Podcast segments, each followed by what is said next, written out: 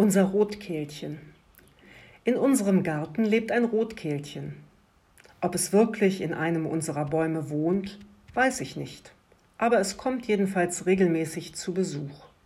Zusammen mit den anderen Vögeln, Amseln, Drosseln, Spatzen, Finken, Meisen. Da wir die Vögel ganzjährig füttern, haben wir entsprechend viele gefiederte Freundinnen und Freunde. Das Rotkehlchen aber ist besonders freundlich. Es hüpft zwischen den Sträuchern umher und schaut sich neugierig seine Umwelt an.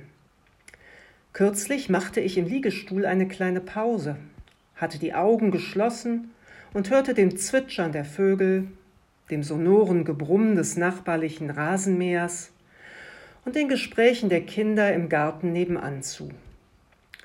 Als ich die Augen öffnete, schaute mich das Rotkehlchen an. Es hatte sich auf dem leeren Liegestuhl neben mir niedergelassen, saß dort ganz ruhig und entspannt auf der Armlehne und beobachtete mich. Ich guckte zurück. So saßen wir eine ganze Weile und schlossen stumm Freundschaft. Schließlich nickte mir das Rotkehlchen noch einmal zu und flog in die Buchenhecke. Seither kommt es immer mal wieder zu Besuch, schaut meinem Mann bei der Gartenarbeit zu oder beobachtet mich beim Wäscheaufhängen.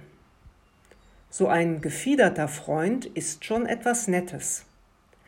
Und wenn ich unsere Rotkehlchen zusammen mit den vielen anderen Vögeln in unserem Garten, heute schaute noch ein Eichelheer kurz vorbei, sehe, dann denke ich an Jesu Worte aus der Bergpredigt. Seht die Vögel unter dem Himmel an. Sie säen nicht, sie ernten nicht. Sie sammeln nicht in die Scheunen. Und euer himmlischer Vater ernährt sie doch. Vielleicht braucht es dieser Tage einfach ein bisschen mehr Vertrauen. Das gesellschaftliche und auch das kirchliche Leben wird schon weitergehen. Und ja, vielleicht lernen wir einfach aus der Krise und machen unser Tagewerk mit mehr Ruhe. So wie es das freundliche Rotkehlchen tut.